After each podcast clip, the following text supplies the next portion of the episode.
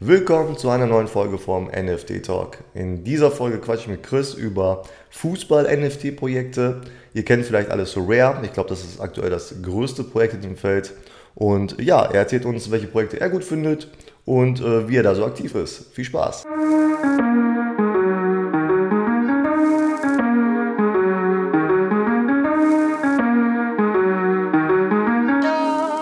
Hi Chris! Super, dass du Zeit gefunden hast für dieses Interview. Stell dich doch mal bitte kurz vor und erzähl uns, wie bist du überhaupt zu dem Thema NFT gekommen? Ja, hallo Viktor, grüß dich. Mein Name ist Christian Feule. Ich komme aus München, arbeite eigentlich im Autohaus.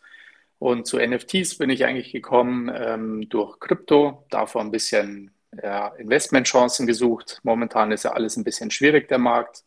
Und durch Krypto kriegt man dann irgendwann mit NFTs zu tun und das hat mich dann eigentlich gleich fasziniert und habe da bei BTC Echo einen interessanten Beitrag gefunden, dass es da eben Fanzone gibt zum Beispiel oder Sorare als äh, beliebte Anlaufstellen und habe mich da mal informiert. So bin ich dazu gekommen.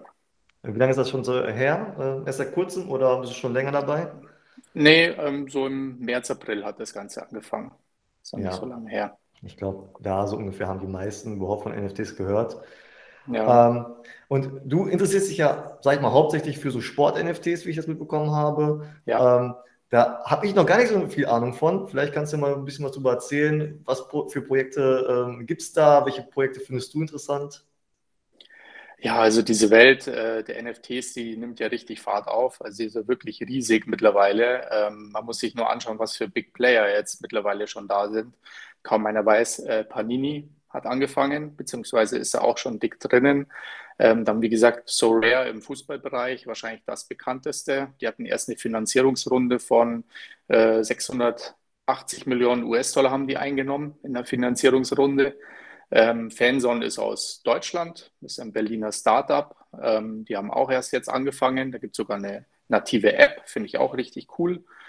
Und, und, und, und, und. Also es gibt so viele Möglichkeiten, wo man sein Geld lassen kann oder womit man auch Geld verdienen kann.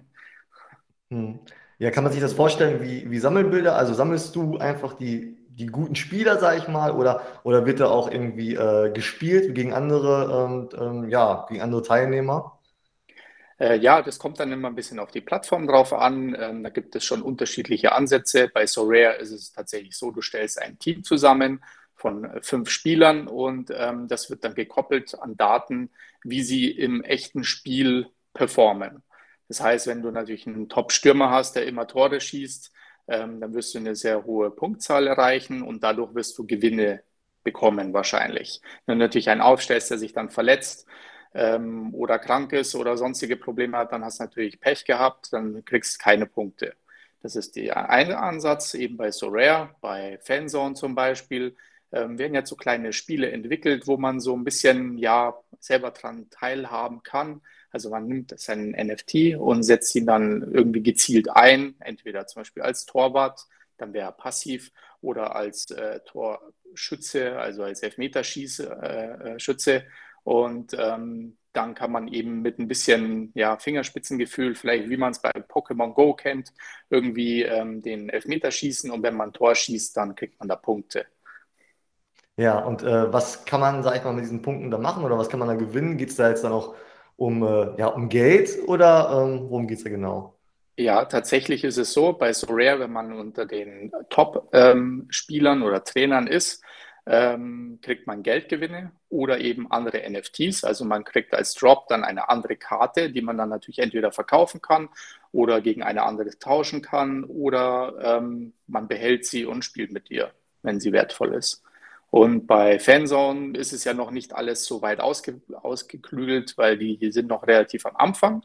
Also ist vielleicht auch so ein Punkt, wo man jetzt äh, früh einsteigen könnte, noch bevor Blockchain und so weiter alles kommt, was alles im Aufbau ist.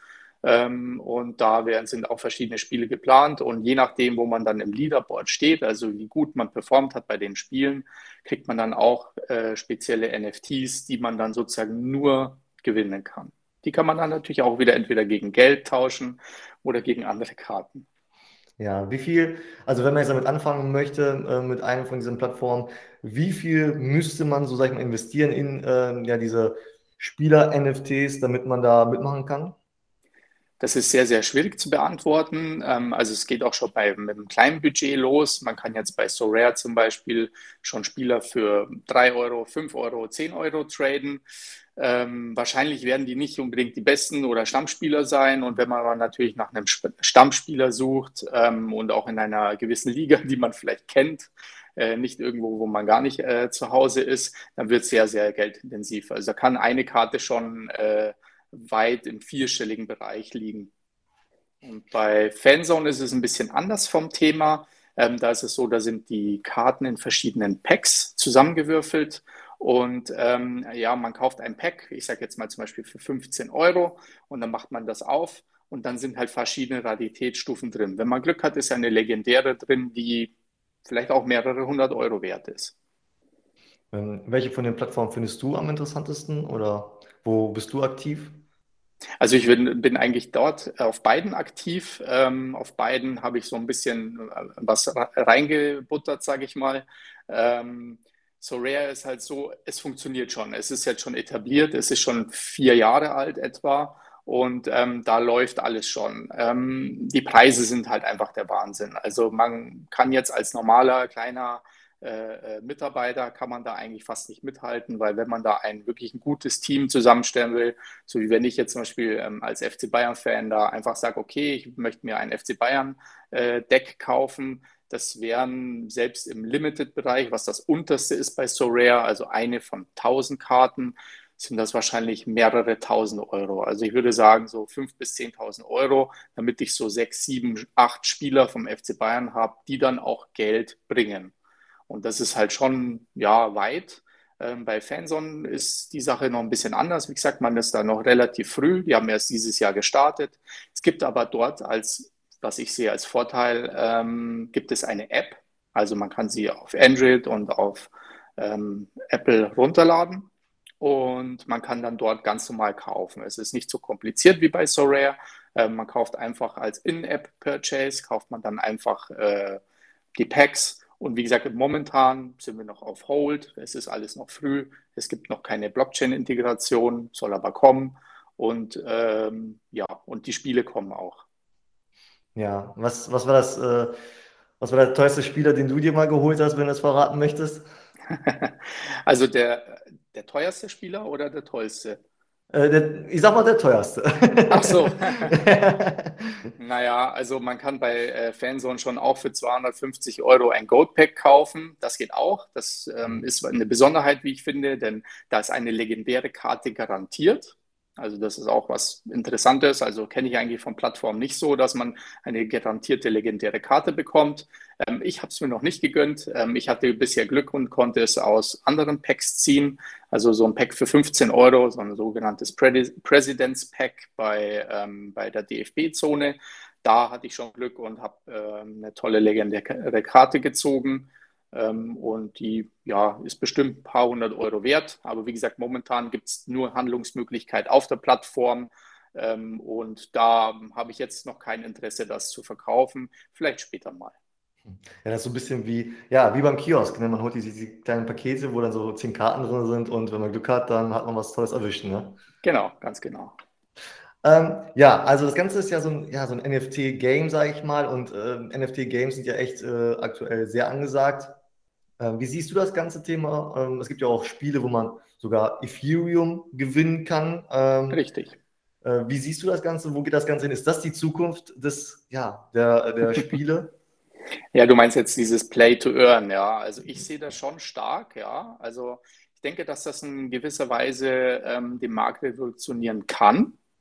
Ist vielleicht nicht für jeden was, ähm, aber schon interessant. Also bei Sorare ist es ja tatsächlich so, wenn man in, in einer gewissen ähm, Division sozusagen ähm, unter den Top 3 ist, also einer der besten drei, der, äh, dessen Spieler so performt haben, kriegt man schon Ethereum-Gewinne raus. Ja, also die, die gibt es da schon. Ähm, es gibt jetzt noch so ein anderes Spiel, wo, wo ich jetzt gerade mit am Aufbau bin.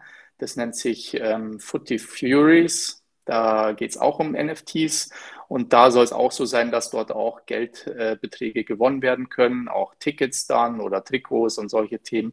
Das ist ähm, alles sehr, sehr neu, alles im Aufkommen und ähm, ja, ich finde es cool. Ja, also man könnte theoretisch auch äh, das zu seinem Hauptberuf machen, wenn man, wenn man gut ist.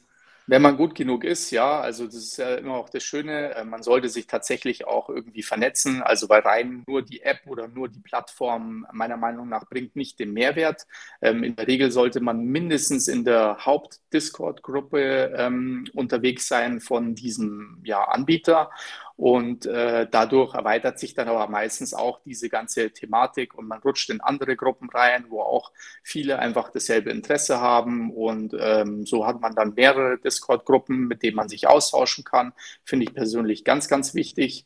Und ähm, da hat man auch oft den Mehrwert, dass man weiß, okay, das ist dann der richtige Spieler oder diese Karte oder den lieber nicht, weil der Vertrag hört auf oder irgendwelche Tipps und Tricks kriegt man da immer wieder zugespielt. Das finde ich eigentlich richtig gut. Ja. Ähm, du hast ja selber einen YouTube-Channel gestartet. Erzähl uns doch mal ein bisschen darüber was und wer sollte dich auf jeden Fall abonnieren? Ja, danke. Ähm, es ist richtig. Ich habe mich Chris NFTs genannt, weil ich mich ja eher doch ein bisschen breiter aufgestellt habe. Es geht jetzt nicht nur ausschließlich um Fanzone, es geht nicht ausschließlich um Sorare. Ähm, es gibt eigentlich viele Projekte, die ich eigentlich echt spannend finde und ich versuche das immer im Rahmen einer normalen äh, Nebentätigkeit, äh, das eben zu präsentieren. Mich hat ehrlich gesagt ein bisschen geärgert, dass ähm, vom Fanzone so wenig Content auf YouTube war. Und ähm, daher habe ich mir dann ein Herz gefasst und habe mal ein paar Videos hochgeladen, so wie wir das jetzt machen, äh, bisher noch ohne ähm, mein Gesicht zu zeigen. Aber ich denke, jetzt der nächste Schritt wird auch da sein, dass ich da auch ähm, die Videos nochmal mit, ähm, ja, mit wie sagt man das jetzt am blödsten? Vor, vor der Kamera. Ja, halt vor auch, der ne? Kamera halt genau. präsentiere, genau. Ja. ähm, das das wäre wahrscheinlich am, am besten jetzt als nächsten Step, um zu wachsen. Mein Channel ist noch relativ klein mit 30 Abonnenten, aber ich denke, dass das ähm, ja, auf jeden Fall Potenzial hat. Ja, cool. Äh, einen Link zu deinem Channel werde ich natürlich auf jeden Fall hier in die Infobox reintun und zu, weiß nicht, wo, wo man die sonst findet, Twitter, genau, Twitter haben wir uns Twitter. kennengelernt, ne? und ich weiß nicht, ob du bei Instagram oder so vielleicht auch noch aktiv bist. Alle Links packe ich da auf jeden Fall rein. Ähm, vielleicht Sehr kannst schön. du jetzt noch zum, zum Schluss nochmal sagen, was denkst du, ist die Zukunft von NFTs? Also glaubst du, das ist jetzt das nächste große Ding, ähm, auch abseits von diesen ganzen äh, Fußball-NFT-Games? Äh, oder ja, wie siehst du das? Also meine Meinung zu dem Thema ist, weil es wird, wird ja immer sehr viel geschrieben, also das heißt auch, da gibt es auch eine Blasenbildung, genauso wie in der gesamten Krypto-Gemeinschaft, dass jetzt gerade wieder eine große Blase aufgebaut wird, die dann alle platzt und dann ist alles nichts mehr wert. Ähm, ich muss sagen, ich sehe es nicht so. Also ich sehe so, dass es jetzt erst alles der Anfang ist und dass man eigentlich gefühlt sehr, sehr vieles, was ja sowieso schon digital ist, in diese neuen äh, Sachen integrieren kann, allein aus aus gewissen einfachen Sachen. Ähm, einfach eine De Dezentralisierung von gewissen Sachen ist meiner Meinung nach erstrebenswert. Also, dass halt das einfach ähm, niemandem gehört in dem Sinne oder beziehungsweise von einer Community etwas äh, gemeinsam ja, gelenkt wird, ist viel, viel effektiver als irgendwie so eine zentrale Geschichte.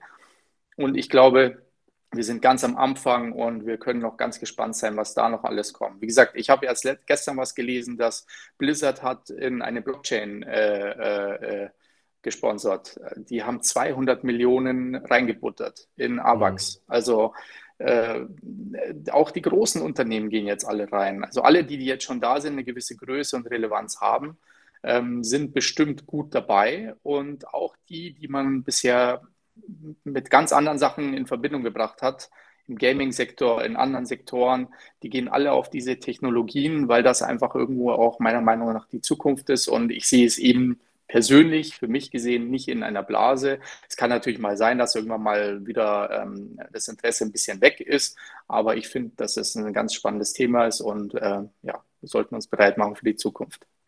Ja, vielen Dank für das äh, super spannende Interview. Wie gesagt, alle Links packe ich in die Infobox rein. Ja, danke dir für deine Zeit, Chris. Danke, mach's gut.